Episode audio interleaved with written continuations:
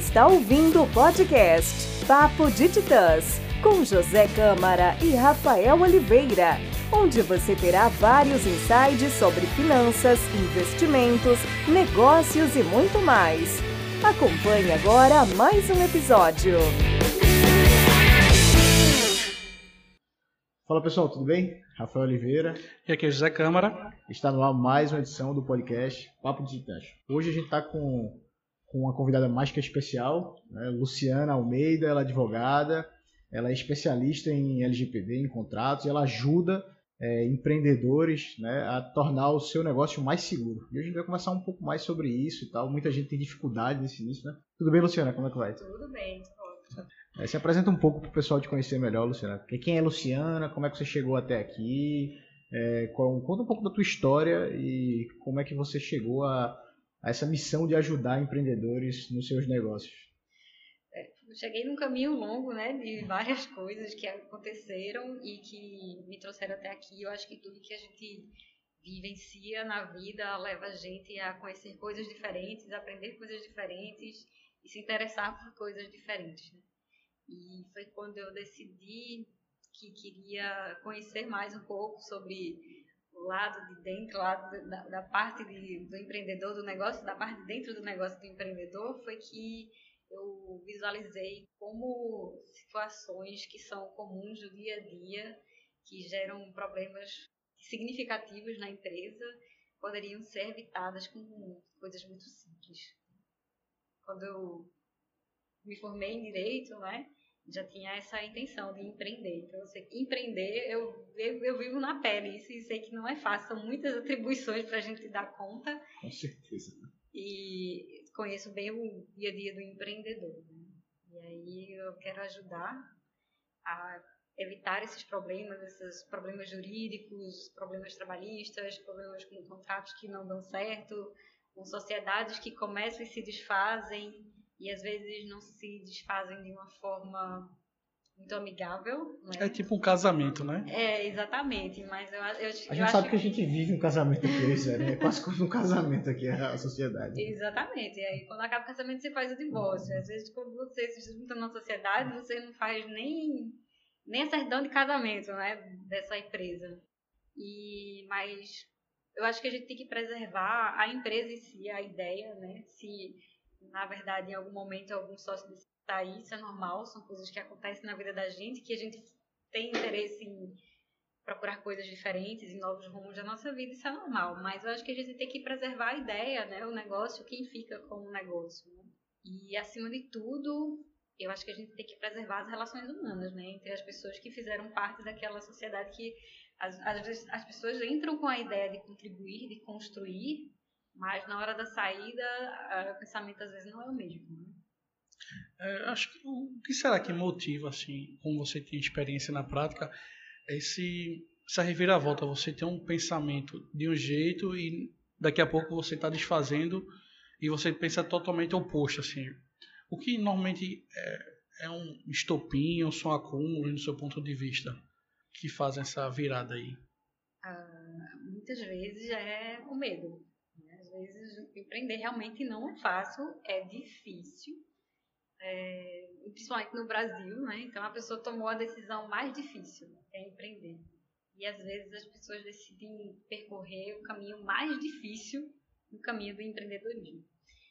E por experiência própria também, eu já iniciei alguns projetos de sociedades e acabei desistindo, um especificamente por medo mesmo de achar que não estou preparada, de achar que não é o momento, de vou investir tanto, será que eu vou ter o retorno, será que eu vou conseguir então, né, levar aquilo Sentir isso na pele, então, né? Como é que as dores de, de, do empreendedor e tal, e trazendo a tua experiência hoje, querendo ajudar os outros, como que tu já passou é, nesses problemas. Né? Exatamente. Né? E eu conheço, eu conheço muitos empreendedores, porque sou empreteca, né? Para quem não conhece, o Empretec, ele é um seminário vivencial, né, que busca desenvolver as características do comportamento empreendedor.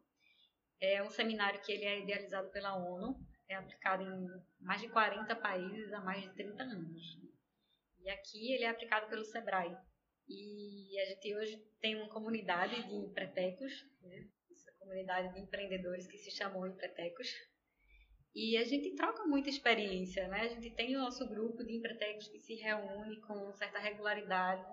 Quando a gente está num momento difícil, a gente vamos, junta o grupo aqui, o peer group, vamos fazer nossa reunião. Ó, gente, eu estou precisando de ajuda nisso. E a gente troca experiências, coisas que aconteceram com uma pessoa, pode ser a história de outra pessoa, né? E pode dar uma luz de como resolver um certo problema.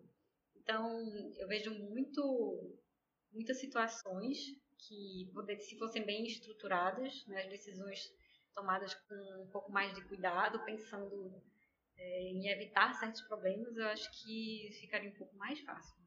É, você tocou uma parte bem interessante aí da união de, de empreendedores para tentar é, ir em busca de uma solução, né? Eu acho que a gente tem um pouco de falta aqui é, desde a parte de, de, da nossa infância, na parte educacional, tanto lado de família e tanto lado, é, vamos dizer assim, de educa educacional, que a gente não tem muito essa característica de empreender. A gente sempre é educado, assim, pelo menos no meu ciclo, a em algo, de, algo seguro. É um, é um concurso público, é ser CLT, você se empenhar ali. Não CLT, mas acho que o, o máximo da estabilidade, assim, chega a ser o concurso público e a gente termina deixando de lado algo que realmente move o nosso país, né? que é o empreendedorismo, é o que gera riqueza para o nosso país. E quando você trabalha em grupo, então, eu tenho, por exemplo, a sociedade, é, às vezes pode ter um lado ruim, mas tem um lado bom de você estar tá sempre compartilhando com alguém e duas cabeças pensam melhor que uma pessoa, né? Sim, com certeza. No nosso grupo, a gente sempre, na construção da nossa comunidade dos empretecos, a gente sempre aprendeu a ajudar mas nunca a dizer faça assim, faça assado que vai dar certo desse jeito. Né? A gente troca experiências. Comigo aconteceu uma história assim, eu vivi isso aqui, eu aprendi isso aqui e acho que eu poderia, se eu tivesse feito isso aquilo diferente, poderia ter dado errado. nunca vou chegar para um empreteco e dizer, olha, você tem que fazer assim, assim, assado. Porque eu mesmo na advocacia, eu acho que quem for advogado que trabalhar junto com o empresário não tem que estar tá, é, tolhendo as ideias, tolhendo o projeto, sabe? Eu sempre costumo dizer, olha, se você quer fazer alguma coisa, se você tem uma ideia, me diz o que é que você quer fazer, o que é, qual é a tua ideia, que a gente vai encontrar uma forma de viabilizar aquilo ali. Eu nunca chego dizendo, ó, isso aqui você não pode, isso aqui não pode, sabe? É, tem que ser o contrário. Eu acho que a gente tem que ser mais um parceiro do que só aquele advogado, aquela figura séria que está ali para mandar ou proibir as coisas. Né? Então, é, a gente tem certa dificuldade, como você falou, né, a questão que a gente tem de educação, é, eu vejo muito hoje dois tipos de pessoas que empreendem. Né? Aquela pessoa que empreende por necessidade e aquela pessoa que realmente tem o espírito empreendedor, que quer ter o seu negócio, e isso gera caminhos bem diferentes quando você começa a executar uma ideia de negócio. Né? A pessoa que tem um espírito empreendedor, ela vai, segue o caminho, vai em frente e, e procura ajuda uma vez ou outra, né? dependendo do que ela pensa como negócio, de como ela tem a história de estudos, de experiências de vida, né? procuram sempre uma assessoria para ajudar. Mas as pessoas que empreendem por necessidade dificilmente elas têm essa ideia de procurar uma ajuda de alguém para dar um auxílio na hora que ele está desenvolvendo ou, tá, ou está construindo o seu negócio. É, talvez seja até falta de conhecimento. Né? Isso. Porque esse pequeno empreendedor ali, ele não tem esse conhecimento, não sabe o quão uma assessoria pode ser benéfico para ele, porque ele, ele, pensa como custo. Né? Eu já, a gente já passou por isso em outras empresas que a gente trabalhou, as pessoas têm dificuldade de separar custo de investimento. Isso. É, e aí a pessoa pensa assim, não, isso aqui é um custo, é um custo muito alto. Só que ela não consegue pensar e colocar na balança que no futuro, isso aqui é um investimento que no futuro vai dar muito mais lucro para ela, ela vai melhorar, vai aumentar a produtividade, ela vai ganhar mais dinheiro, vai faturar mais com, com esse tipo de, de, de consultoria, de assessoria, né? Isso vai chegar, vai economizar tempo, né? Quem quer ir rápido vai só, né? Quem quer ir longe vai junto. É, acho que não é só questão de lucro, acho que também você evita até uma possível falência da empresa, uma quebra, né? Quando você coloca é, investimento, acho que são poucos caminhos que estão levando para isso, mas é algo, uma nova onda é investir em pessoas, em qualificações. As pessoas tinham é, eu tinha também até na minha cabeça que acho que era mais importante às vezes uma habilidade técnica e comportamental. E aí, quando participei lá do. Também fiz em Pretec, eu começo a ver que é mais o lado é, comportamental. E isso é uma tendência mundial agora. Tanto é que a lista das soft skills mais procuradas está lá criatividade, resolver problemas complexos. Que é isso que faz um diferencial no negócio, né? Um, ou seja, você empreendendo é, no seu negócio ou dentro do negócio de alguém, que também existe o empreendedorismo. Fora isso, uma um, um pontuação que você colocou bem é o princípio de skin the game, que é você só falar o que você faz. Que às vezes tem uma desconexão quando você diz, ó, oh, faça assim, e você nunca trilhou aquele caminho, ou você só fica no campo das ideias. Acho que é, é bastante relevante essa colocação sua de sempre estar tá dizendo, ó, isso aqui eu fiz, aconteceu isso comigo, e aprendi é, esses. É, tive esses aprendizados. É diferente de você só querer ir para a parte da teoria, né? Eu queria, eu fiquei com uma curiosidade assim, por exemplo, qual é a qual é a maior dificuldade hoje que, que os empreendedores têm nessa questão jurídica que te procuram ou às vezes nem sabem, mas qual é a maior dificuldade deles hoje? É, é com contrato? É na hora de, de, de deixar a empresa é, colocar ela ali no papel, bonitinha, organizada? É, qual é a dificuldade maior que o empreendedor, o novo empreendedor, né, o iniciante tem? São em vários setores, né? Assim, a dificuldade, é, eu acho que são as relações que eles estabelecem com outras pessoas e com outras empresas. Né? Por exemplo, quando você vai iniciar uma sociedade, é, eu digo assim, você tem momentos diferentes, né? Quando você tem uma ideia de negócio e você está estruturando isso com outras pessoas, você vai constituir uma sociedade, mas você não começa a fazer as coisas assim como você faz o contrato social, não, você vai executando muitas atividades antes, né? Vai se doando, vai tendo, vai, vai dando ideias, vai executando projetos, vai construindo uma coisa. Então, nesse, nesse momento inicial, para proteger, o que a gente sempre diz, faça um memorando de fundadores. O que é? Você vai simplesmente fazer um documento onde essas pessoas vão, vão dividir as suas atividades. Olha, você vai ser responsável por isso, a outra pessoa vai ter tais e tais responsabilidades. É, como é que vai se dar o exercício dessas atividades de cada um nesse momento inicial da empresa? É, é, a gente prevê também a hipótese de se uma pessoa quiser entrar, fazer parte dessa empresa, quais são as condições dessa pessoa nova entrar. E como você falou, já relatou, né? O caso quando a pessoa quiser sair. Eu tive recentemente uma questão dessa com uma amiga minha, que ela iniciou um projeto e depois, no meio do caminho, a pessoa decidiu sair. E só eram essas duas pessoas. E ela tinha dado uma contribuição significativa, né? Aí elas tinham registrado o domínio, né? adquiriram um domínio, construíram uma rede social. E aí, como é que faz? Ela fez, olha, eu vou continuar e gostaria que você me cedesse o domínio, eu pago os custos para transferência, eu gostaria de continuar com a rede social. Tá, tá certo. A, outra sócia concordou. E aí eles, tá, vamos fazer um documento para formalizar isso aí. Depois que eu construí todo o documento, eu falei, não, eu desisto, não quero mais nada, não quero mais ceder o registro, não quero mais ceder as redes sociais. E aí, tudo isso que você construiu, né? Ela chegou para mim e fez, e aí, Luciana, o que é que eu faço? Assim, Olha, você pode tentar conversar novamente ou você pode dizer, segue a vida. Constrói do zero tudo, constrói outra marca. Agora com experiência para não cometer Exato, o né? né? Mas veja, não ficou previsto isso, né? A pessoa que decide sair, o que foi construído foi com ideia de se fazer uma empresa. O que a gente tem que preservar é a empresa. Não é porque uma pessoa saiu que a empresa tem que morrer. Então a gente tem que criar mecanismos e se usar de documentos que possa preservar isso aí. E no final as duas acabaram meio que assim, uma chateada com a outra. Então, como eu falei, né? É importante se preservar as relações entre as pessoas. Existe algum, algum tipo de, de coisa como, como união estável, assim? Existe alguma coisa dentro desse meio empreendedor aí de, de, contratos que você não precisa de um documento provando, mas que tinha relação, você mostrar que você trabalhava junto, que você fazia parte, você consegue ter direito a alguma coisa ou não, não tem nada, tem que ser no contrato mesmo, fechado? A ideal, o ideal é que se faça sim esse contrato entre as pessoas, tá? Ele vai ter validade entre as partes. E aí, depois, se você não tem isso, como é que você vai fazer para comprovar que você tem direito? Então, vai aí começar um processo judicial. Aí já é um caminho muito mais longo, muito mais trabalhoso, né, que pode demorar muitos anos. Né, até que se decida alguma coisa que demora bastante. Então, esse primeiro momento de fazer esse memorando é, é fundamental para preservar. E aí tá certo, vai dando certo, as pessoas que ficam continuam com a ideia, né? ficam com o todo do, do negócio. E aí sim, você vai chegar a registrar, fazer o contrato social, né, no comercial, onde for, no caso, né, onde for ser levado a registro dessa empresa.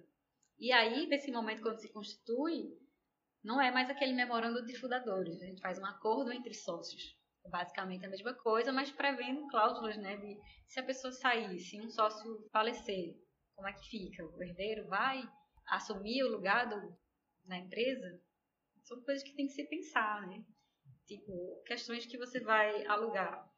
Vai alugar um imóvel, sua empresa, você pode exercer. Hoje tem muito coworking, né? E às vezes você usa o endereço fiscal, mas quando você vai contratar um serviço de coworking, não quer dizer que você vai dizer, ah, o coworking vai estar tudo certo. Não, você tem que saber se aquele lugar é, lhe dá condições de você abrir sua empresa e registrar. Se você vai, se ela tem a documentação necessária, se ela tem todos os registros, se tem bombeiro, se tem licença na prefeitura. Porque se ela não tiver isso, consequentemente você não vai conseguir ter isso também para sua empresa. E se você for alugar um imóvel, também o cuidado é redobrado, porque é fonte de muita dor de cabeça, muita mesmo. Você nem tem noção de como tem problemas com locação de, de imóvel, né? Tanto pessoa jurídica quanto pessoa física, acho que é, é exatamente. uma dor de cabeça É, que... né? Com pessoa jurídica, pelo menos, a gente nunca teve problema, né? É. Com a locação e tal. não sei o quê. Mas É. pessoa física a gente já, já ouviu falar e exatamente já teve problemas com isso. Sem É, contar é também, desculpe, sem contar também é, a parte trabalhista, né? Que é realmente onde todo mundo sabe, tem aquela ideia de que funcionário dá trabalho, surge processo. Hoje em dia tem várias formas que você pode contratar uma pessoa. Por hora, é teletrabalho, é trabalho em home office, você vai trabalhar carteira assinada, você vai contratar um MEI. E percebe, tu percebe hoje essa, essa mudança também nos empreendedores? Eles sabem que existe essa mudança na, na contratação?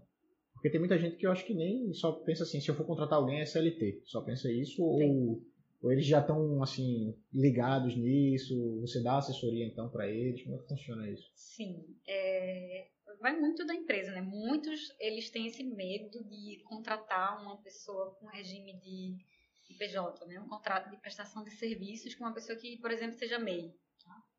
Muitos querem realmente o CLT que esteja lá dentro da empresa, que esteja sob suas ordens, que cumpra o horário, né? Eu acredito que depende muito do que a empresa precisa. né? Se você realmente precisa de uma pessoa que esteja dentro da empresa, que você vai supervisionar o trabalho dela, certo, você pode fazer. Você, aí, não, eu não preciso que a pessoa, eu só quero que ela cumpra essa demanda, né? Eu dou essa demanda, a pessoa vai cumprir e vai me entregar em tal momento. Oh, seria excelente você ter um, um contrato de prestação de serviço com uma pessoa que tenha um CNPJ, tá? porque você não vai ter encargos trabalhistas, não vai pagar imposto, vai pagar INSS, vai depositar FGTS. Pois era, isso que eu ia perguntar agora. Eu ia perguntar sobre a questão financeira. Vale mais a pena, financeiramente falando, né? é, Você contratar um CLT ou contratar um, um PJ, né? Um MEI? Para empresa, para empresa. né? teoricamente vale mais a pena, tá? Mas o que acontece?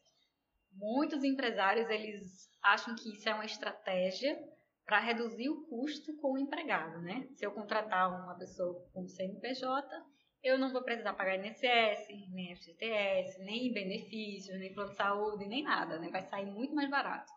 Mas muitas vezes ele submete aquela pessoa a uma forma de trabalho que é praticamente como se ele fosse um empregado. Ele quer hora, ele quer que aquela pessoa execute o serviço, ela não pode delegar para mais ninguém. tá? Então, aí vai, vai caracterizar todas as características da relação de trabalho, né? Personalidade, subordinação, tomar muito onerosidade. cuidado quando você vai. Exatamente. Aí a pessoa diz, não, eu estou aqui contratado PJ, mas eu sou um CLT. Nada impede que essa pessoa depois busque a justiça do trabalho e diga, não, eu trabalhava como empregado. Eu quero minhas férias que eu não tinha, eu quero meu décimo que eu não tinha, eu quero tudo que eu não tinha. E no direito do trabalho tem muito isso que se chama, é um princípio que se chama a primazia da realidade. O que conta era o que acontecia. Você tinha um contrato com a pessoa como ele sendo pessoa jurídica, mas na realidade ele trabalhava como um empregado, o contrato não vai ter validade nenhuma. E aí o empresário vai ter que acabar pagando todas aquelas verbas trabalhistas. Agora eu devolvo a pergunta. Você acha que financeiramente foi mais viável o quê? Tem que tomar muito cuidado antes de, de, de contratar, saber como é que vai ser, toda essa relação. Então, assim, pelo menos eu acho que para o pequeno empreendedor é muito complicado. Eu acho que eles têm muito medo né, de contratar uma pessoa. E aí precisa de uma ajuda realmente, uma assessoria jurídica, para que a pessoa mostre a ela um caminho. Né? E aí, aí vem o, o caso de, de, contratar uma assessoria sua, por exemplo. Né? Pois uma é. Assessoria sua. Aí como eu, é como eu falo, né? Eu não chego para dizer faça isso, faça aquilo. Qual é a sua necessidade? Você tem realmente essa necessidade de ter uma pessoa CLT? Não, então contrata uma pessoa, pessoa jurídica. Agora tem limites, tá? Você vai fazer assim, dessa forma, o trabalho vai ter assim, você vai mandar as demandas de uma forma, você, ele vai entregar a demanda de outra forma. Então tem que ter toda uma orientação, porque não adianta chegar e dizer faça assim, a pessoa não fizer, o prejuízo vai vir da mesma forma. Né? É, eu acho que nessa questão é algo bem, assim, no meu entendimento, que eu não sou da área jurídica, mas eu acho que é um, um, algo complexo o conjunto de leis, trabalho, é, lei brasileira. Então você vai ter tem que ter uma especialidade na lei trabalhista. E aí a gente não tem essa, é, tem essa carência na parte educacional, que não é ensinado nenhum tipo de direito na formação da gente como indivíduo. E aí quando chega no mercado de trabalho, a gente vai empreender ou vai ser trabalhar para alguém, a gente fica nessa limiar, né? Então sempre tem uma é, prerrogativa, eu acho que a, a, lei tem que proteger sempre o mais fraco e termina sendo sempre o empregado, né? O, a pessoa contratada e não o contratado, o, a, a, parte contratante. É, exatamente. Eu tenho parceiros que trabalham comigo na área trabalhista, não especificamente não não atuo na área trabalhista, mas eu tenho parceiros que trabalham junto comigo para dar toda essa assessoria. Então, eu procuro sempre dar uma orientação no sentido geral da empresa. Né? Se ele precisar, vou abrir uma empresa, como é que eu vou fazer? Eu tenho toda uma equipe de pessoas que trabalham comigo, contador, pessoa da parte tributária, para dar toda a assessoria a esse empresário. Se a gente está começando um projeto do zero agora, então alguém que está ouvindo está começando um projeto do zero. Da parte jurídica, você acha que ele deveria começar por onde? Esse seu, seu, seu ponto de vista. Do, do, zero, primeiro ele tem que saber como é que, qual é a ideia do negócio dele. Se ele já fez. É, porque o jurídico, como eu falei, você tem que primeiro me explicar a sua ideia. Né? E aí eu vou dizer o que é que como a gente pode te ajudar. Então, se você tem uma ideia de como vai ser seu negócio, a gente vai estruturar a assessoria jurídica de uma forma. Tá? Porque se você for trabalhar com somente e-commerce, seu, seu produto vai ser todo online, é, é de uma forma. Se você vai ter empresa física, de outra forma. Então, a gente, sabendo da sua ideia, a gente vai juntar a equipe de profissionais que vai conseguir dar a melhor orientação. Né? A gente faz o processo de mentoria, as reuniões com sócios, entende o que cada um quer, como cada um vai trabalhar. E aí a gente vai construindo toda a documentação para deixar formalizado e deixar acertado como é que vai ser o desenrolar dessa empresa. Falar assim e-commerce, e aí eu vejo uma grande tendência aí, eu que fico é, trabalho com essa parte digital, eu vejo grande crescimento, principalmente agora durante a pandemia. As grandes empresas, elas se sobressaíram, porque já, querendo ou não, já tinham multicanais digitais. Eu também vejo também um, uma onda de dropship. Qual a diferença assim do e-commerce para o dropship na parte jurídica? E eu tenho a impressão que às vezes a pessoa quer começar um negócio, aí começa dropship e termina praticando alguns crimes. Isso por quê? Tenho noção disso? Tenho conhecimento? É, assim, tem que ser bem estruturado o e-commerce. Né? Hoje em dia, tem muitas formas de você vender online. Você pode ter o seu próprio e-commerce, você pode vender no Mercado Livre, vender nas Americanas, vender em alguma plataforma dessas que a gente chama de marketplace. Mas eu acho que talvez as pessoas não prestem atenção é, do que eles querem como objetivo quando estão estruturando uma forma de vender online. E às vezes por desconhecimento mesmo, pode acontecer esse tipo de, de problemas de, quando você faz a entrega do produto, né? Quando você desenvolve, aí é que gera todo o problema com o consumidor. Há muita carência de leis é, nesse sentido. Agora, a internet é uma coisa um pouco nova, né? há carência de leis nessa área? Ou há excesso. Há excesso Não. já, atrapalha, tem Não. coisas que não estão previstas na lei porque são um pouco novas. Como é que funciona essa questão da, da atualização das leis de acordo com as mudanças tecnológicas?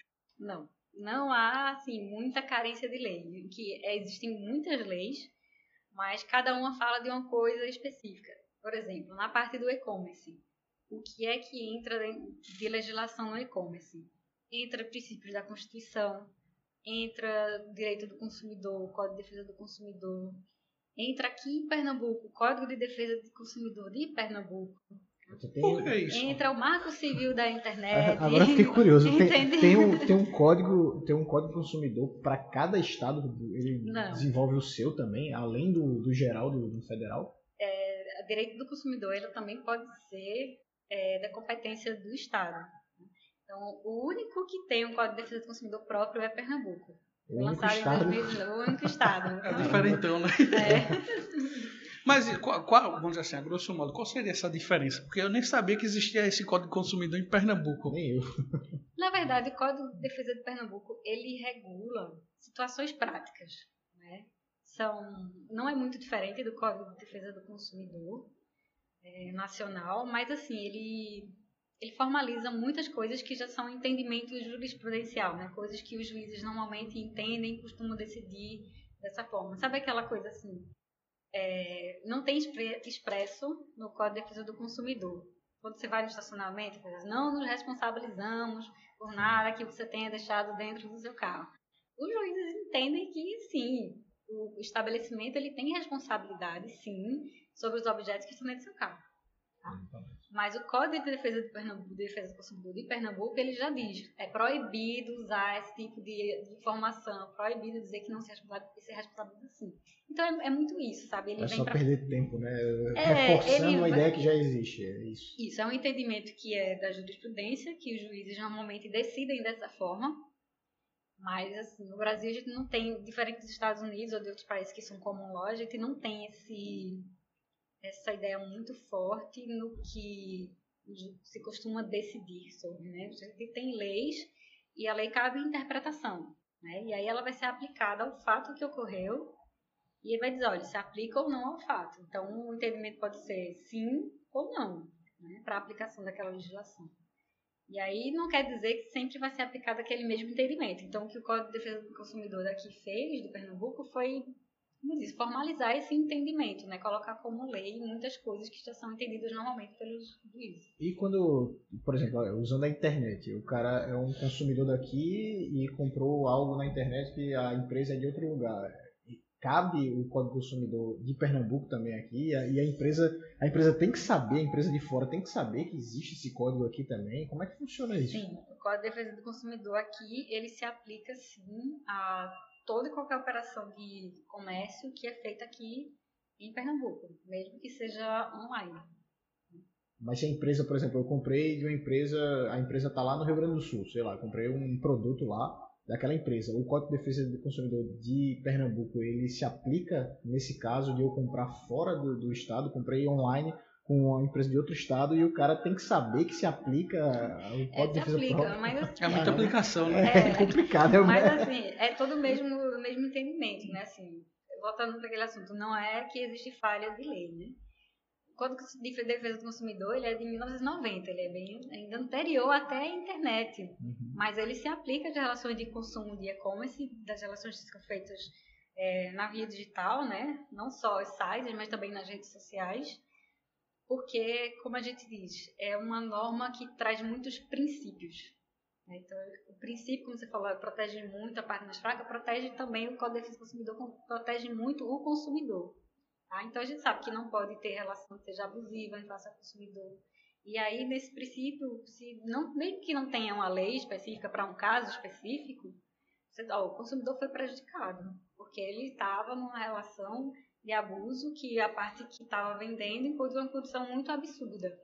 Então, usando os princípios, a gente consegue adequar a, a várias situações. Então, o que, que acontece é que as leis são muito esparsas, sabe? Existem muitas leis que se aplicam a muitas coisas. E aí, você tem que procurar realmente uma pessoa que seja especialista naquela área. Eu acho que existe muita, muitas leis que dá- daria para ter uma simplificação dessas leis, né? Da, termina tendo a sobrecarga e você não conhece nada.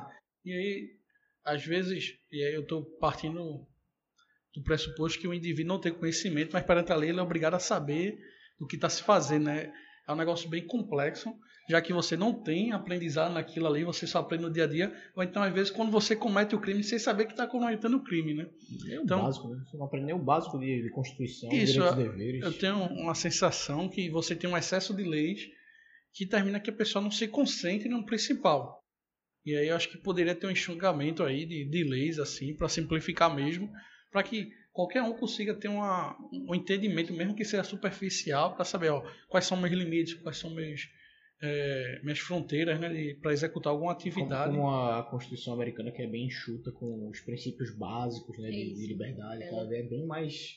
Você aplica de maneira bem geral, e aí o juiz ele vai interpretar lá, mas você tem alguns alguns princípios básicos. Isso. Tá ali, tá, pra eles tá bom. Tá, tá, funciona? Eu não sei se funcionaria aqui. Tu acha que funcionaria aqui no Brasil? eu, eu acho que funcionaria sim. Funcionaria? Com certeza. Eu acho que aqui é, as normas que existem elas já são suficientes né, para regular muitas coisas, mas às vezes eu, eu não sei, né? Às vezes a, a as pessoas que são parte do legislativo acho que sempre falta especificar uma coisa a mais, um detalhe a mais, aí vem e faz uma lei que na, na verdade não inova muita coisa. Então, não, nem tão cedo vai se unificar, não vai se acontecer, não vai acontecer esse tipo de unificação de leis, assim, mas depende, né? Tem muita coisa que acontece nova, né? Você vê na parte de direito penal, assim, não é minha área, né? Mas eu tô só dando, passando por cima, assim, é, a parte dos crimes que você divulga as imagens de pessoas que mandam nudes. Isso aí foi uma coisa que surgiu, na, principalmente quando a gente fala da lei de Carolina Dickman, né? Era uma coisa que não existia, nunca tinha acontecido por causa das inovações de tecnologias, né? O Código Penal também é bem antigo. E quando começou a surgir essas inovações, né, de manda nudes, compartilha, já na rede social, não tinha nada que previsse isso. E aí, nesses casos de inovações, surgem as novas leis. E sobre um pouco da LGPD, entrando nesse assunto que sei que você é especialista, é, o que muda hoje na rotina de uma empresa? Como é que funciona assim de fato? O que é LGPD primeiro? Né? Tem gente que não sabe nem o que é. É bom, é bom explicar. A LGPD é a Lei Geral de Proteção de Dados Pessoais. Então, ela foi criada para proteger o indivíduo, né? Nas suas, nos seus direitos de liberdade é, e de individualidade e para proteger as suas informações e seus dados pessoais. Então, ela se aplica para proteger o dado de qualquer cidadão. Tem muita gente que pensa que a LGPD só vai se aplicar, ah, eu tenho que proteger o dado dos meus clientes. Só que os seus funcionários são cidadãos. Então, ela veio para proteger o, indivíduo nos diversos papéis que ele exerce na sociedade, né? Como pessoa, como consumidor, como trabalhador. Então, todas, todas as empresas elas vão ter que se adequar à LGPD para proteger os dados internos e externos, né, dos funcionários e dos consumidores. E como, e como é que aplica, como é que, como é que funciona esse, essa, aplica, essa aplicabilidade dentro da empresa? É, é uma obrigação, toda empresa tem que fazer? Como é que funciona hoje? Como é que é colocado em prática isso? Como é que as pessoas, eh, os empreendedores fazem isso na prática? Né? Na prática vai ter que mudar como a empresa funciona internamente. Sabe? Um exemplo, o processo de seleção. Tá? Quando você vai fazer o processo de seleção, você faz o quê? Você normalmente pede o currículo da pessoa. E naquele currículo tem informações pessoais, né? E pedem, normalmente aqui no Brasil se pedem muitos dados pessoais. Né? Se pede nome, e-mail, telefone, onde estudou, desde o jardim da infância. Normalmente as pessoas colocam todo tipo de informação no currículo. Então, a empresa recebeu vários currículos, fez o processo de seleção, selecionou alguns candidatos, outros não foram selecionados. E aí, o que é que faz com esse currículo? É, a gente já viu casos de que aconteceram e a gente viu na mídia, não sei se vocês já acompanharam, de redes de loja que utilizaram como rascunho Caramba. Utilizaram como rascunho e jogaram no lixo. É, jogar no lixo. Eu já, eu já vi isso, já, já presenciei isso dentro de uma empresa que eu trabalhei. Já vi gente jogando no lixo. E eu fiquei assim, poxa, nem, nem olharam, né? nem, nem por isso, mas porque assim, tá jogando um documento de alguém, porque tem informações, é um documento realmente. Exatamente. E alguém pode pegar ali e. Criar um utilizar. cartão de crédito falso, Exato. criar uma conta falsa em algum alguma rede de lá, enfim, muitas coisas, né? Abrir empresa, o nome da pessoa. Então existe agora, por exemplo, uma, uma regra geral, existe um padrão de como você descarta esse tipo de informação, tudo isso tem que ser aplicado. E... É, assim, não existe um padrão. A lei, ela trouxe, como eu falei, princípios. Né? Hum, princípios que têm que ser observados na proteção dos dados. E aí a gente vai ter que ver como é que funciona a rotina da empresa e ver como é que a gente vai adaptar os processos para atender a LGPD. Então, tá, você vai receber currículos, ok. Selecionou, a pessoa passou, vai fazer o registro no RH, descarta que, corretamente aquele currículo. Tá? Você pode fazer o quê? Se você quiser manter um banco de dados, você pode digitalizar, né? descartar corretamente o currículo. Né? Tem empresas hoje que fazem descarte de documentos, né? mas sabe aquela máquina de picotar papel? Né? Descarta corretamente os currículos e armazena os currículos no drive. Agora, esse drive fica lá, certo? Se são pessoas que são candidatos que futuramente você pode procurar, pode surgir, está pensando que vai surgir uma nova vaga, e aí você vai consultar aquele banco de dados, deixa lá guardado. Mas, assim, por quanto tempo você vai guardar esses currículos? Eu acho que um ano, dois anos é suficiente. Porque em um ano, dois anos acontece muita coisa na vida de uma pessoa. Ela pode ter feito dois cursos, três cursos, mudado de área, né? E aí aquele currículo vai estar lá guardado para quê? Para que você quer aquele tipo de informação? Né? E outra, se é uma função que é exercida pelo RH de contratação, por que, que as pessoas do financeiro teriam acesso àquele drive com aquelas informações daquelas pessoas? Então bate então na questão de também de área para área, por exemplo, o cara de marketing precisa ter acesso a uma informação que era do RH e eles têm que dividir tudo isso também. Exatamente. A gente aconselha porque assim nem toda empresa ela vai adquirir um sistema próprio para fazer a gestão desses dados pessoais. Então a gente aconselha, a gente divide. Quem é do RH faz a pastinha do RH, coloca os documentos do RH e só quem vai ter acesso é quem trabalha no RH. Também esses dados eles não podem ficar guardados já de eterno, não é? Por muito tempo. A gente dá um prazo, seis meses, é um tempo razoável para uma seleção. Não tem, descarta aquele, aquelas informações. Né? O setor de marketing também é um dos que vai ser muito, muito afetado. Né? Principalmente, eu não sei se vocês começaram a perceber, né, nos sites que você abre agora, todos eles têm aquela informação. Esse site faz uso de cookies, coletando informação, lê a nossa política de privacidade. Né? Então, todo mundo hoje quer captar clientes. Né?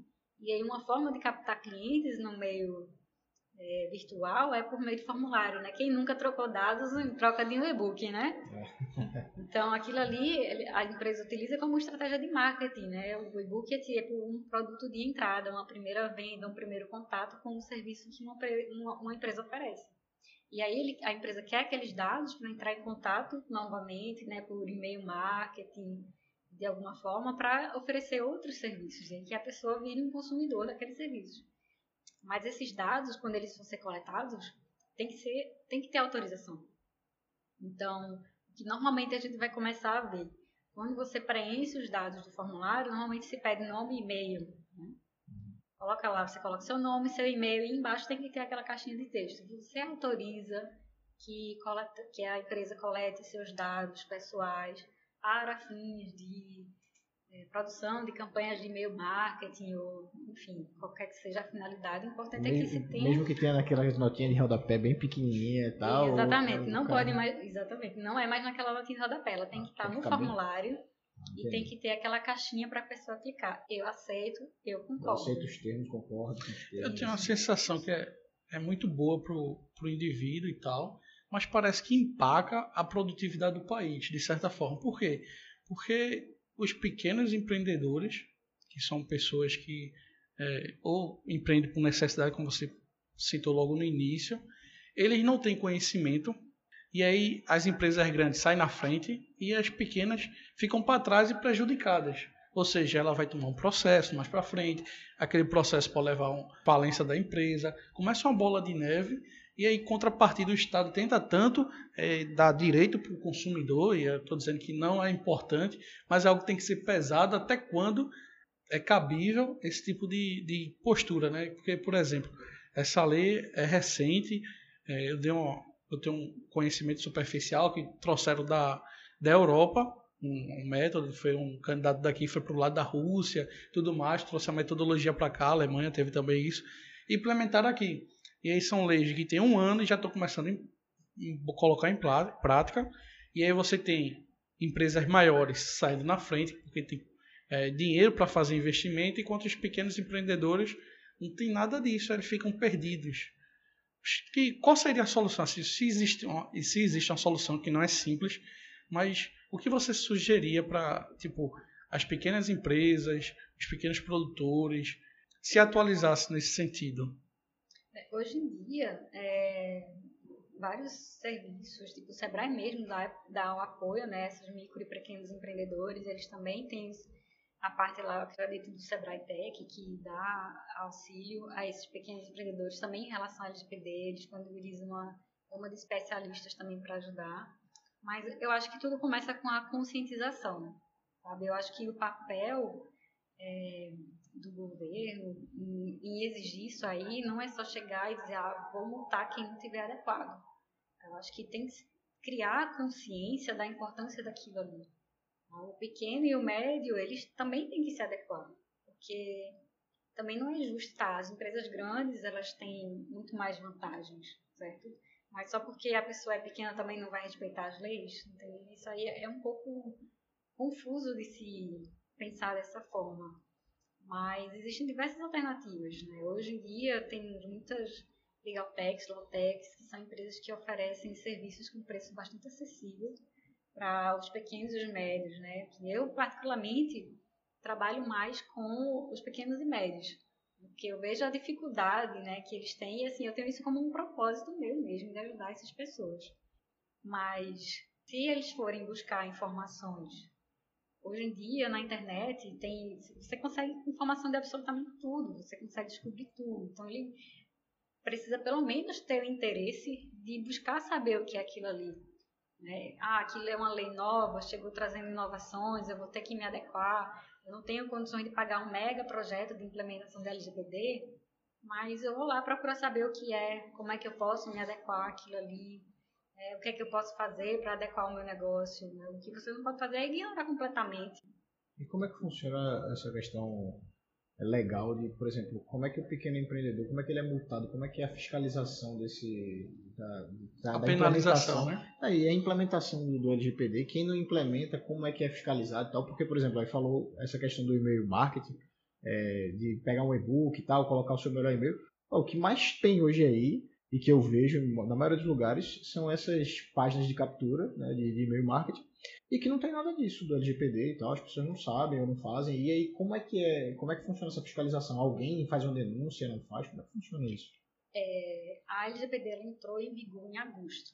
Ficou toda uma polêmica, ah, vai entrar em vigor agora, não vai, vai ficar para 2021, não vai, porque ela já era para ter, já era para ter entrado em vigor bem antes, né? Mas aí, por embaraços né, legislativos lá, de um dia para o outro, a LGPD entrou em vigor em agosto do, de 2020, né? Mas o que aconteceu? Para dar tempo de todo mundo se adequar, é, foi dado um prazo pra, de um ano para que se pudessem ser aplicadas as penalidades. Né?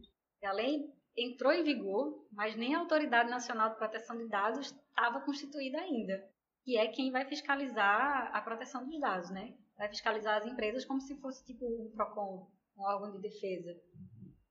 Então, deu-se o prazo até agosto de 2021, que é quando vão começar as aplicações das multas, das penalidades, das advertências, né? Mas eu acredito que o papel inicial nesse momento seria o de educar, né? Primeiro começar com a advertência, a não ser que a empresa já esteja, assim, num caso muito extremo de, de, de respeito à proteção de dados, né? O que a gente já me perguntaram, ah, se chegar uma fiscalização, você é multado, porque a multa pode chegar até 50 milhões de reais. Caramba. De dois, vai de é dois, falência né? na hora. É falência na hora. A ideia não é essa, né? A, a, a, intenção das leis não é falir empresa nenhuma. Mas a multas podem chegar de 2% do faturamento até 50 milhões de reais. Acho que aí o problema não é a multa, é o, o Estado operando que vai fazer essa fiscalização, né? Era isso que eu ia perguntar, como é que vai ser a fiscalização? Porque assim, o que eu disse, é muito, mas muito, muito e-mail marketing, isso é, é uma ponta só do iceberg, né? é. né? Existe é muita informação, a internet é gigante, tem muita coisa. Quem é que vai fiscalizar? Como é que vai ser feita essa fiscalização o tempo inteiro? Vai ser escolhido, assim, é como, por exemplo, o cara bate na porta como questão física, né? A vigilância vai lá e bate na porta escolhe aleatoriamente as pessoas. Pode, esperam a denúncia. O site da NPD, né, que é a Autoridade Nacional de Proteção de Dados, já está no ar. E se você for lá ver, ele já tem a parte de receber denúncias. Denúncia, já tem lá, ó, denunciar. Tá? Então vai acontecer muito assim também, por questão de denúncias, mas evidentemente vai ter a fiscalização. E a fiscalização só vai começar a partir de agosto. Mas antes da multa tem a advertência. E aí, é como estava fazendo uma palestra no evento explicando sobre LGPD, ele perguntou, tá, mas eu, uma vez eu conversei com um advogado e ele disse que se eu tivesse começado a implementar, eu vou receber uma multa menor. Você pode sim receber uma multa menor, porque uma coisa é você a, a fiscalização chegar na empresa e a empresa não ter a se adequada em absolutamente nada.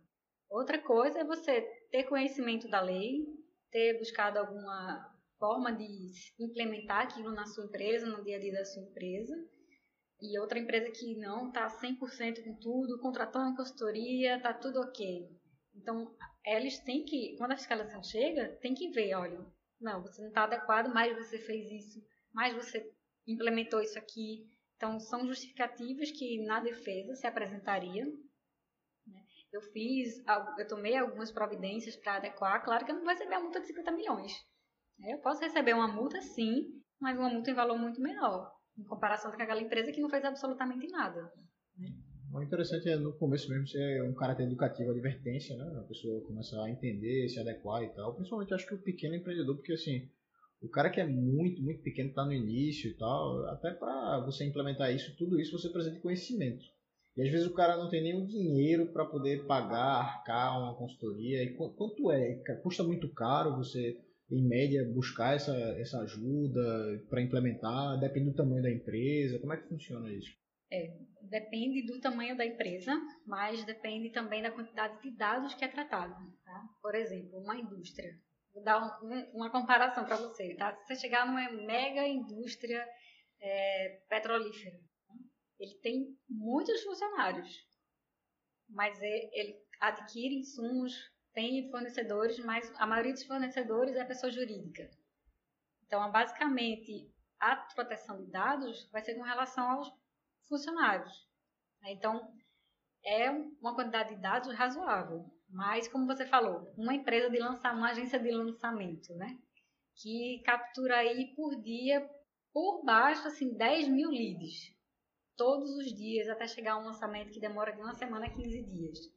Olha a quantidade de dados que essa empresa lida. Vai ser uma empresa pequena de 40, 50 funcionários. Vai lidar com muito mais dados do que a mega indústria. Então, a gente avalia sempre isso. Quando a gente chega na empresa, a primeira coisa que a gente faz é observar como ela funciona. Né? Então, são várias etapas. Primeiro, a gente faz uma avaliação, faz um diagnóstico é, do que, de como essa empresa trabalha. A gente faz sempre a avaliação de dados e processos quais são os dados que são coletados e quais são os processos por onde esse dado passa. E aí a gente consegue planejar os planos de ação de como a gente vai fazer para adequar o dia a dia da empresa. Como eu falei, no RH, a gente vai separar os dados, vai fazer o treinamento só pelo RH, faz a investigação por setor. Como o setor trabalha com os dados? Quais são os dados? Por quanto tempo? Onde são armazenados? E o MEI, que aí é sozinho, o cara sozinho ali, como é que funciona esse cara assim? o MEI é quase o eu, eu empresário, é, né? Pois é, o eu empresário. Como é que funciona para um cara desse? O que, é que ele, o que é que ele faz? Como é que ele implementa? É muito caro?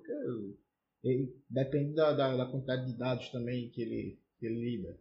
Isso, depende. A gente é, já fechou alguns contratos, mas é, Depende muito do, do porte da empresa, de como ela trabalha, mas pode chegar assim de 5 mil, 20 mil, 50 mil reais, dependendo da empresa. Hum. E aí, é como você falou, você tem que pensar que isso também é um investimento, né? Porque se eu não me adequar, e aí como é que fica a multa de 2% do meu faturamento? Pode ser um pouquinho maior do que o valor que você investiu num, num processo de adequação, né?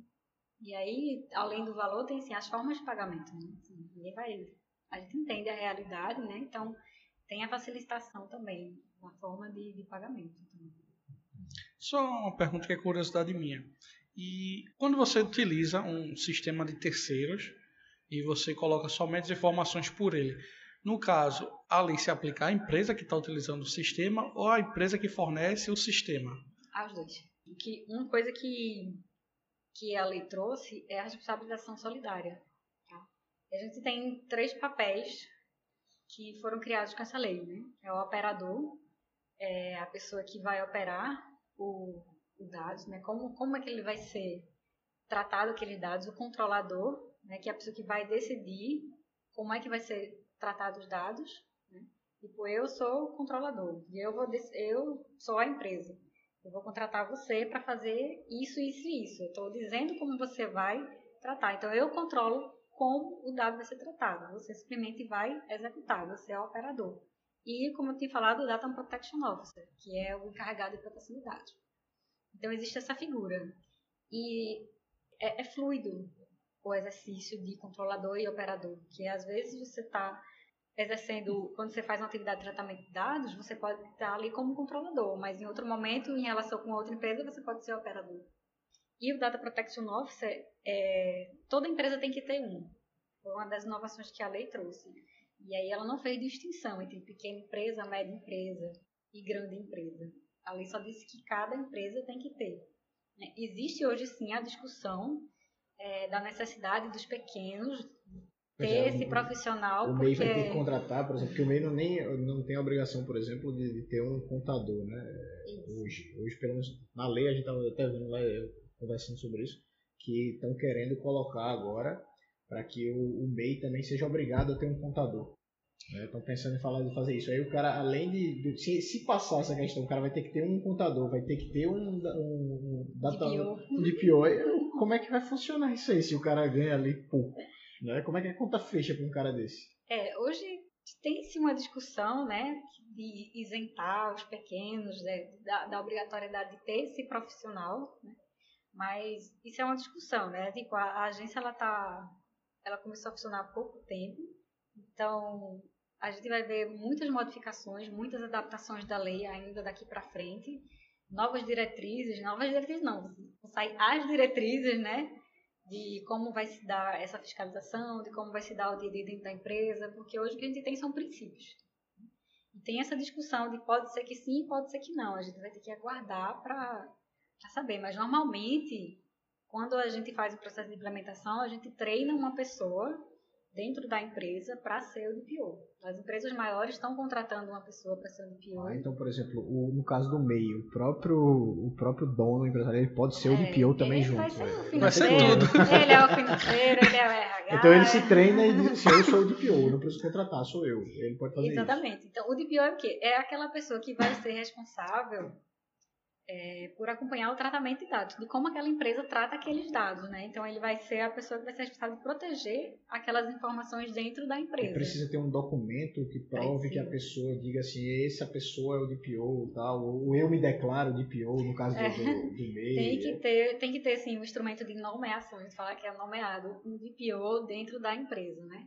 Inclusive, é, nos sites, quando a gente faz a política de privacidade, a gente tem que indicar quem é o DPO daquela empresa e tem que indicar um, um, uma forma de contato com aquela empresa. Normalmente a gente cria o e-mail dpo.empresa.br e deixa disponível. Porque quando o usuário quiser e precisar fazer uso dos direitos dele com relação à proteção dos dados, ele vai ter que ter o contato direto do DPO. E aí o DPO que vai receber a solicitação daquela pessoa.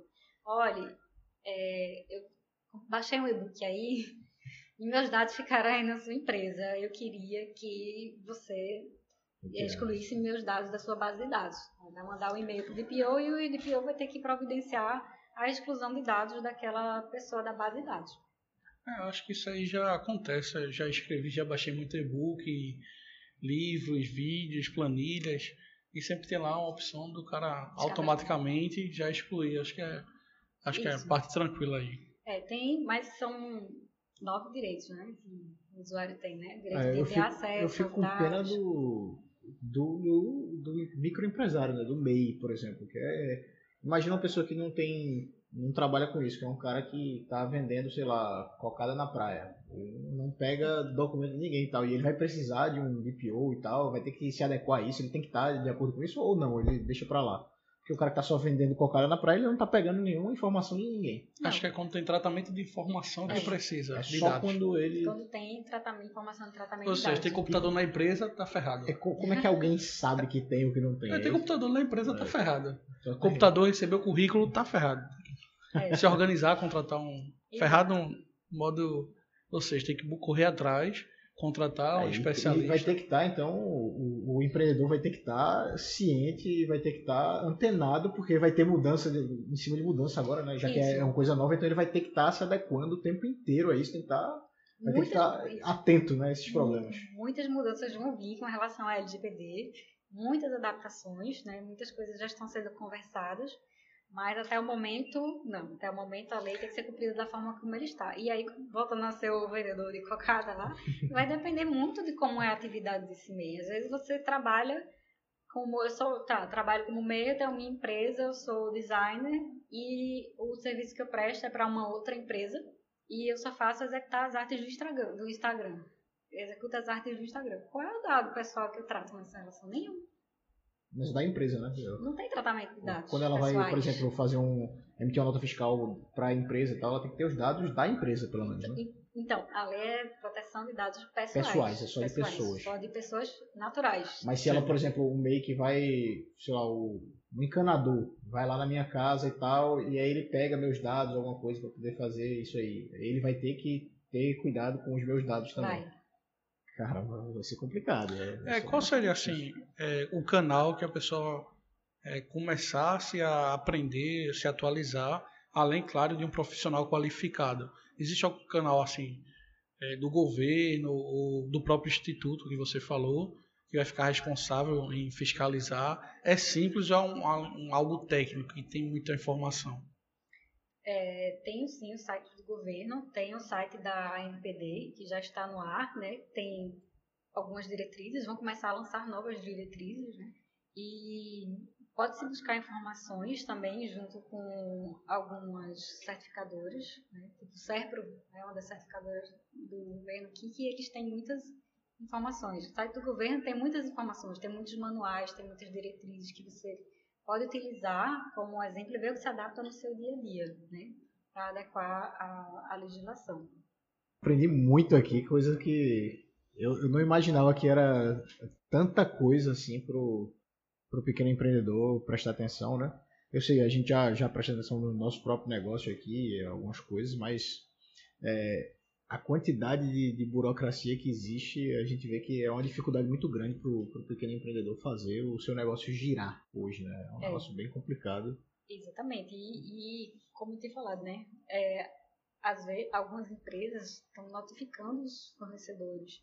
Tem um amigo meu que tem um laboratório nas clientes e ele foi notificado por uma das empresas que é conveniadas perguntando se ele já estava adequado à LGPD. Porque se ele não estivesse adequado à LGPD, ele iria ser descadastrado.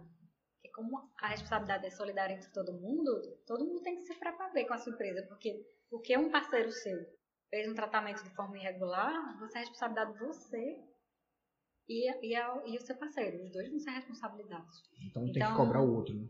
Exato. Numa das etapas, a gente faz essa essa análise, a gente faz o teste dos parceiros, a gente envia essa notificação, tá? perguntando se os parceiros já se adequaram ao LGPD, se não, se está em processo, né? E se estiver, faz um termo. Então, é um dos documentos que a gente faz no momento da implementação é um termo de responsabilidade e proteção de dados entre as empresas, quando é feito essa, esse compartilhamento de dados. Eu tenho uma dúvida aqui final que é agora é pessoal, é daqui da empresa minha também e tal. Por exemplo, é, quando a gente presta consultoria aqui financeira, eu tenho cuidado, a gente tem cuidado de passar um contrato de, de sigilo de informações. Né? Existe um contratozinho que a gente redige com a outra parte e tal, para mostrar que é um é como se fosse assim a, aquele segredo de médico e paciente, sabe? Que a gente fala que assim, eu preciso de informações que são é, muito sensíveis né, às pessoas, para que a vida financeira da pessoa ela vai ter que abrir completamente para mim então é um negócio bem sensível é muito complicado e aí eu faço esse contrato exatamente para mostrar a ela que aqui eu não posso passar nenhuma informação dela, né? E da minha parte também, e dela também comigo, que é, o contrato também é, é duplo, né? Uhum. Tem informações que eu passo ali dentro da, da consultoria também que ela não deve passar para outras pessoas e tal. E aí eu queria saber se isso está adequado à LGPD, à LGPD ou você tem que fazer uma outra coisa ali, além desse contrato de sigilo de informações.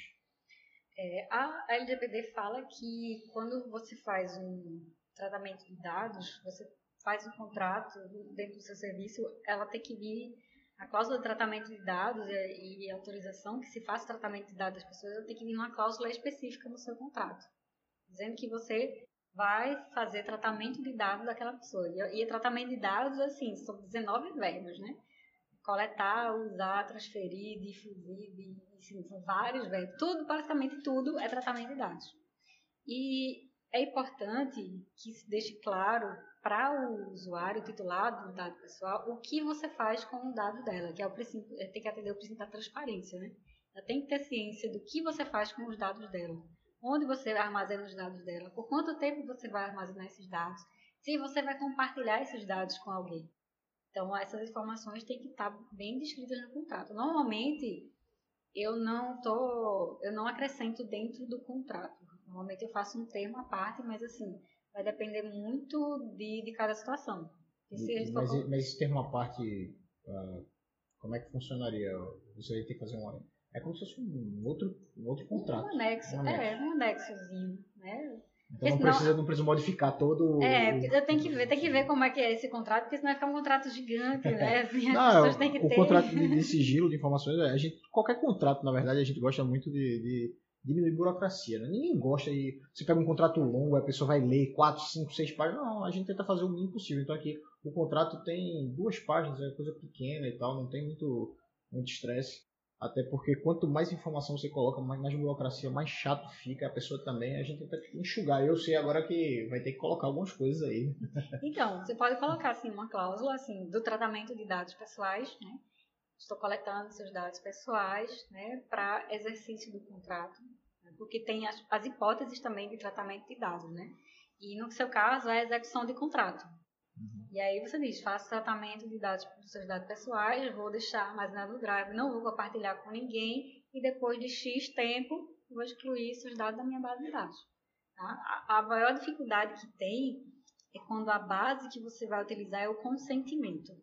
Quando ele, o tratamento de dados ele não se encaixa em nenhuma hipótese legal de, de tratamento de dados, né? Que aí tem assim, tratamento de dados para no caso de atenção à saúde, a cumprimento de políticas públicas, execução de contrato, ou atividades preliminares ao contrato. E uma delas é o consentimento. Quando não tem nenhuma obrigação, você tem que realmente pedir autorização para usar os dados. No caso de famoso baixar o e-book. Né? Isso aí realmente você tem que pedir autorização, porque ela basicamente não se encaixa em nenhuma outra hipótese legal. Tratamento que autorize aquele tratamento de dados Entendi, mas no contrato de sigilo aí que a gente faz aqui, assim, nesse caso, já, já fica mais ou menos organizado com a, botando esse termo aí, aditivo, né, de, é. do uso de dados, né, até porque tem alguns dados, por exemplo, você não vai armazenar, né, por exemplo, eu vou ficar sabendo de números pessoais da pessoa financeira, algumas coisas, e que, mesmo que eu não armazene, está dentro da minha memória, né, é. e aí eu tenho que ter esse cuidado de dizer assim, olha, tá, é um sigilo aqui, eu me comprometo juridicamente dizendo que qualquer coisa você pode processar e tal, né? para evitar qualquer problema, né? É, espero que não tenha nenhum problema, assim, mas como é, é tá dentro de uma das hipóteses legais, né? Assim, eu acho bastante interessante, assim, você coleta seus dados, vou guardar assim, depois do tempo não vou passar para ninguém, Pronto, é, é, o suficiente no seu caso, né? Entendi. Não é. Não, cada caso é um cada caso. Cada caso é um caso, né? Por, eu sempre digo assim: nunca copie política de privacidade de outra empresa. Porque Aqueles ela... formulários prontos que a pessoa baixa da internet, né? Eu sei como Não, é, é exatamente. Então, eu já vi muitos casos, eu já vi até um caso de pegar uma política de privacidade, quando eu comecei a ler, estranho, porque a linguagem não conversa, sabe? Do começo ao fim. Você vê que a forma de, de da escrita, da, da, de como uma pessoa redige o texto, é totalmente diferente. Eu perguntei, como é que você fez isso aqui? Ah, eu peguei um pedaço do site e tal, peguei um pedaço do site e tal, peguei um pedaço. Ah, agora eu entendi, porque tá escrito dessa Cara, o forma. Frank acha do LGPD, né? Agora eu entendi o que acontece. Foi, foi bastante perceptível para mim que pegou um copia e cola, mas não é recomendado Isso fazer é isso. crime, né? Ou não? É assim, sim, né, por conta do, do direito autoral daquele documento, mas, mas o problema não é nem tanto esse, né? O problema é que ela não reflete o que acontece na realidade da sua empresa. tá? Quando eu vou fazer uma política de privacidade, eu entro a externa, né? Que é, tem a interna que é como a empresa vai trabalhar e a externa que fica tipo no site, né? Nossa política de privacidade. Então eu vasculho todo o site para ver onde tem formulário, onde é captado dado, quais são os dados que aquela empresa coleta naquele site, se é assinatura de newsletter, se é para marcar hora, se é para vender alguma coisa. Então eu analiso todos os dados, onde estão, todos os dados são coletados para poder construir a política. E aí eu entro também para ver quais são os cookies que tem naquele site, né? Tipo de cookie é utilizado, é uma coisa bem minuciosa que é feita. E eu coloco tudo direitinho na política de privacidade. Eu já, eu já fiquei até curioso agora, que é essa parte de. Por exemplo, a empresa está sempre se modificando, crescendo, ou a empresa que está querendo sempre crescer, ela está sempre se ajustando, modificando, etc e tal. Então, sempre vai ter novas coisas que vão ter que ser procuradas. Então, esse, esse, tipo, de, esse tipo de serviço seria uma consultoria mensal, o ideal, pelo menos o ideal, seria alguma coisa mensal e tal para você, ou sei lá, semestral, que seja, você tem que estar sempre se atualizando com isso, no caso. É. No ca- No caso, que acontece com a empresa que a gente está fazendo o processo de implementação, é, eu fiz toda a política de privacidade, já entreguei né, para ser disponibilizada no site. Quando foi na última reunião essa semana, eu fiz, ah, porque agora eu estou usando um aplicativo tal, contratei uma empresa tal que faz esse serviço tal, que trata dados. Fiz, ah, certo, mais uma coisa, pronto, sua política já está desatualizada. Vai ter que voltar tudo. Já vou ter que atualizar tudo novamente. Enquanto estamos no processo de adequação, a gente faz todas as, adapta- as adaptações, né? Mas uma vez entregue, aí o trabalho do DPO. O DPO da empresa que vai ter a ciência de ver, ó, chegou um serviço novo, ou contratou uma empresa nova que vai tratar os dados da- dos meus clientes, então eu já tenho que atualizar a minha política de privacidade. Aí a pessoa faz a alteração e, a- e atualiza no site. Então, por enquanto vai ser bem complicado, né? Esses, esses próximos, esses próximos anos até realmente fechar essas diretrizes vai Isso, ser bem assim, complicado. No começo, assim, eu não vou já entregando um pouco a idade, né? Quando surgiu o Código de Defesa do Consumidor também foi uma coisa nova, foi uma inovação enorme, assim, né? Muitas coisas que trouxeram e hoje é, todo mundo conhece, todo mundo sabe seus direitos de consumidor, todo mundo sabe se posicionar e sabe o que é que pode e o que é que não pode. Então, com o tempo, diga, né? é, Só sou muçulmano. então, com o tempo, eh, a LGPD vai seguir no mesmo caminho, né? Vai ser uma coisa que a gente vai ter que se adequar e se adaptar. Né? Não vai ser assim, vai ser assim para sempre. Vai ser uma construção. É o que eu sempre falo quando eu estou numa implementação na empresa. Vai estar adequado nesse momento, mas isso é uma construção. Muitas coisas vão surgir, muitas coisas vão ser modificadas, e aí a gente vai sempre adaptando. né? Já a gente aprendeu muito, muito aqui, foi muito, muito bom. Mas aí eu queria só deixar assim, deixa uma mensagem final e também poderia, se você puder deixar, e se alguém quiser, por exemplo, algum empreendedor que esteja escutando a gente, que queira ajuda e tal, eu- quem, como é que ele pode te achar, como é que procura os teus serviços, como é que ele pode aprender mais sobre o assunto, Redes sociais. redes sociais deixar também, e uma mensagem final pro pessoal aí. Eu sempre digo que empreender é correr riscos, né? Mas que sejam riscos calculados. né?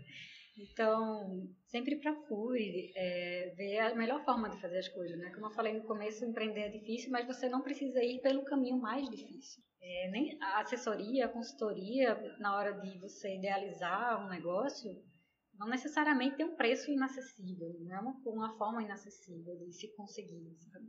É, é um investimento, é uma coisa que é necessária, vai lhe poupar tempo, vai lhe poupar investimento, pro- poupar despesas futuras desnecessárias.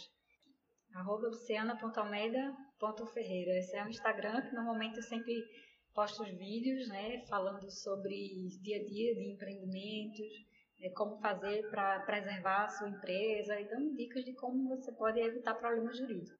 E por lá mesmo no direct, alguma coisa, eles conseguem conversar e tirar dúvida ou buscar mesmo a consultoria contigo, né? Sim, no link tem o Linktree, né? Uma página de links que aí pode, se quiser conversar comigo no WhatsApp, pode falar. Já se quiser procurar um conteúdo um pouco mais é, robusto, consistente, tem mais informações, tem guias completos no blog.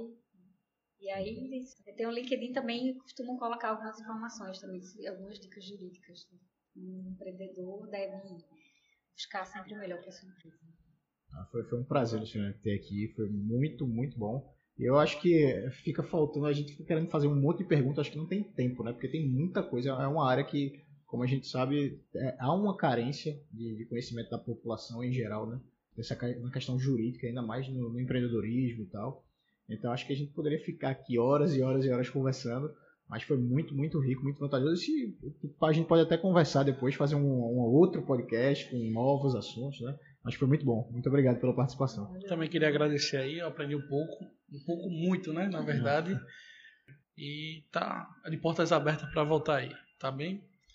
Eu agradeço também a oportunidade, né? A gente está sempre disposto a ajudar os empreendedores, né? Principalmente aqueles que realmente têm um propósito, né? que eu acredito que as empresas, as pequenas e médias empresas são que realmente movem a economia e que conseguem fazer uma grande transformação no ambiente onde elas ficam, né?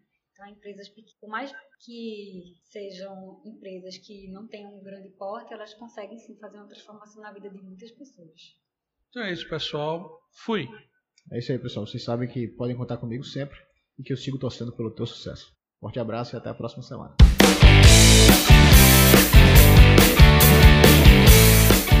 Você acabou de escutar a mais um episódio do podcast Papo de Titãs, com José Câmara e Rafael Oliveira. Episódios novos todas as segundas às nove horas.